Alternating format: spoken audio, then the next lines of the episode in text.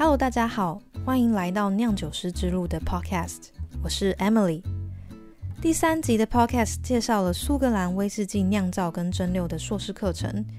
那我们今天回到葡萄的主题，我要介绍干邑白兰地的十个基本知识。因为内容有点多，所以我会分成上下两集。在进入干邑白兰地的主题之前，先跟大家科普一下蒸馏酒的小知识。首先，任何含有糖分的水果都可以经过发酵的过程，把糖分转换成酒精。最常见的就是葡萄酒跟苹果酒。那谷物呢，则比水果复杂一点点。我们需要把淀粉糖化之后，就是把淀粉变成糖。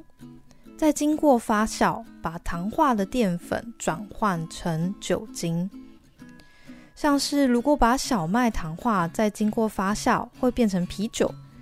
那把稻米糖化，再经过发酵，会变成清酒。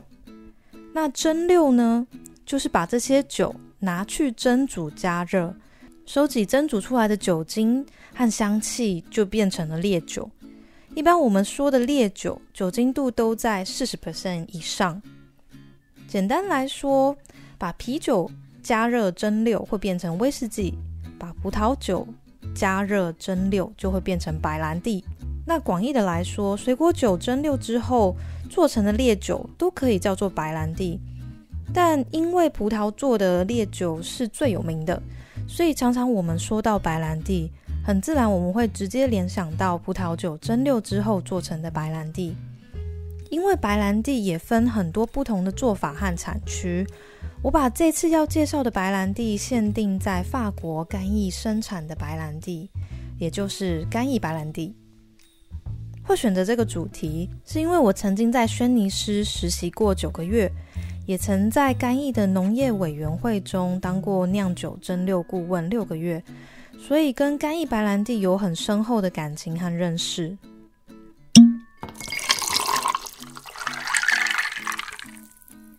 十个要知道干邑白兰地的基本知识。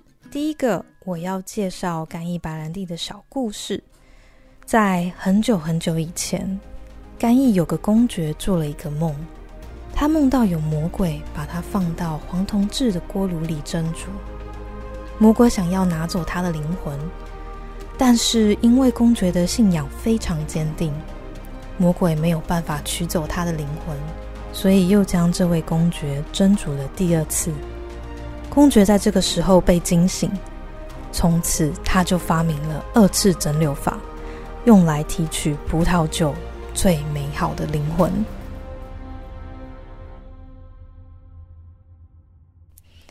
这个传说也代表着干邑的制作精神。干邑白兰地一定要经过两次的蒸馏，才可以叫做干邑白兰地。而干邑白兰地也就是萃取了葡萄酒最美好的灵魂。所以我的第一个知识就是，干邑一定要用二次蒸馏法做出来。第二个我要介绍的是“干邑”这个字代表了三个意思。第一个，干邑是个城市的名称。这个小城市位在法国西部靠中间的位置，从波尔多往北开要一个半小时。如果有机会到法国玩，可以到干邑体验非常精致的酒厂参观行程。可以参考我的 blog 文章，参观干邑白兰地酒厂背包客的十个旅行提案。干邑代表的第二个意思。就是它是一个葡萄产区的名字。那它的第三个意思是一个烈酒的种类，专门指从干邑这个葡萄产区的葡萄经过特别的制作方式而变成的白兰地，也就是干邑白兰地。那像我们刚刚提到的干邑白兰地，一定要经过二次蒸馏的方法。干邑工会定定了这些规则，有好有坏。好的是在于它可以确保品质，不好的地方则是它有可能会抑制创新，有时候也有可能会变成有权有势者的获利手段。所以干邑代表的三个意思，就是它是城市的名称，它是一个葡萄产区的名字，那它也是一个烈酒的种类。十个要知道的干邑白兰地基本知识，第三个就是干邑的四大品牌。不管有没有在喝干邑白兰地的人，一定有听过干邑的四大品牌。这四大品牌都隶属于上市柜的大公司。这四大品牌就占据了干邑白兰地百分之九十 percent 的销售额。它们分别是隶属于 LVMH 集团下的轩尼诗 （Hennessy），H E N N E S S Y，有两个 N，两个 S。然后宝乐利家集团旗下的马爹利 （Martell），M A R T E L L，两个 L。再来是人头马君度集团旗下的人头马 （Remy Martin），R E M Y。M A R T I N，这三个集团全部都是法国的上市贵公司。那第四个呢，是日本三得利旗下的拿破仑干邑 （Courvoisier，C O U R V O I S I E R）。那日本三得利公司就是日本的上市贵公司。那我介绍一下这四大集团。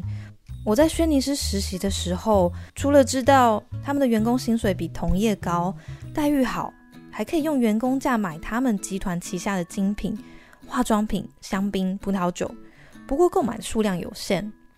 LVMH 分别代表的是 Moet 明月香槟、Hennessy 轩尼诗干邑、Louis Vuitton LV 包包。那马爹利宝乐利家集团的 Pernod Ricard。旗下也有 Mumm 香槟 （M U M M）、澳洲的葡萄酒酒庄、威士忌，还有伏特加的品牌。那人头马君度集团 （Remy Cointreau） 也拥有许多烈酒品牌。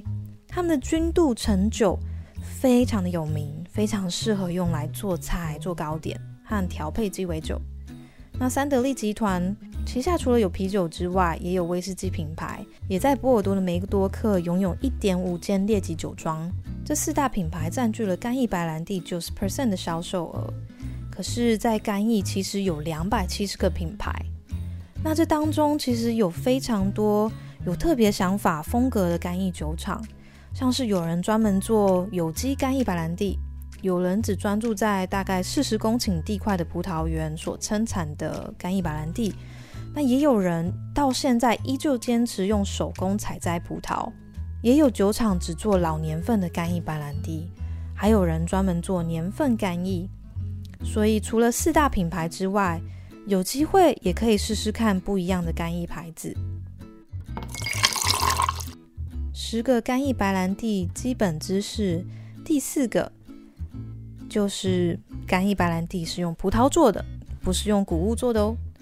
干邑白兰地有九十九 percent 是用白玉泥 Uni Blanc，U G N I B L A N C，Uni Blanc 这个白色葡萄去做的，那也就是意大利的 Trebbiano，T R E B B I A N O，Uni Blanc 的葡萄串还蛮大的，就跟一般的酿酒葡萄不一样，一般的酿酒葡萄都是比较小。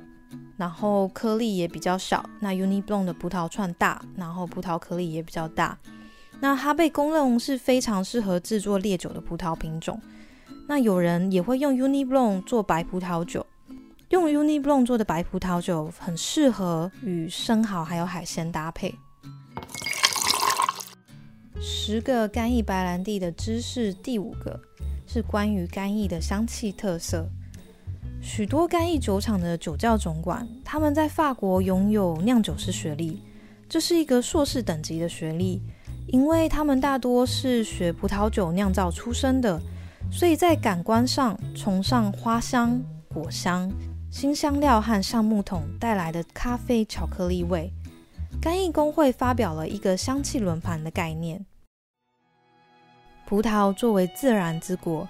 在干邑当中，我们能喝到一年的春夏秋冬，有象征春天气息的花香，剩下的果香、香橙、水蜜桃；秋天硕果累累之后的甜蜜，像是水果干、太妃糖、桂皮、肉豆蔻；冬天的雪茄、松露和可可，是来自木桶陈年的味道。对于像是泥煤威士忌的正露丸味道，是在干邑白兰地绝对不会出现的味道。那其实，在烈酒的味道特色上，常常会因为制酒人的文化习俗、风土民情，而对香气的好坏有不同的定义。像是泥煤威士忌的味道，在干邑白兰地中会被视为不好的味道，但泥梅威士忌在世界上有很多的始终爱好者，所以一样味道没有标准答案。那我复习一下今天介绍的五个干邑白兰地的基本知识。第一个就是干邑白兰地一定要经过二次蒸馏，还有个关于公爵与魔鬼的传说。第二个基本知识就是干邑这个字包含了三个意思，是一个城市的名字、葡萄产区的名字，也是一个烈酒的名称，就是干邑白兰地。干邑白兰地我们有时候就会简称它为干邑。第三个基本知识。我们聊到了干邑的四大品牌：轩尼斯 （N.C.）、马爹利 （Martel）、人头马 h e m i Martin） 和拿破仑干邑 （Courvoisier）。第四个基本知识：干邑白兰地是用白葡萄做的，法文是 Uni Blanc，中文有人翻白玉泥，白色的白，翡翠玉的玉，霓裳羽衣曲的霓，也是意大利的。Trebbiano，干邑的第五个基本知识，我介绍了干邑的香气特色，有春天的花香、夏天的果香、秋天的蜜饯与清香料，还有冬天的雪茄、松露和可可。在下一集，我会继续把干邑其他五个基本知识介绍给大家。如果喜欢我的 Podcast，欢迎帮我分享出去。如果想要收到新的消息，欢迎订阅我的 FB 或是网站的电子报。谢谢你的收听，我们下次见。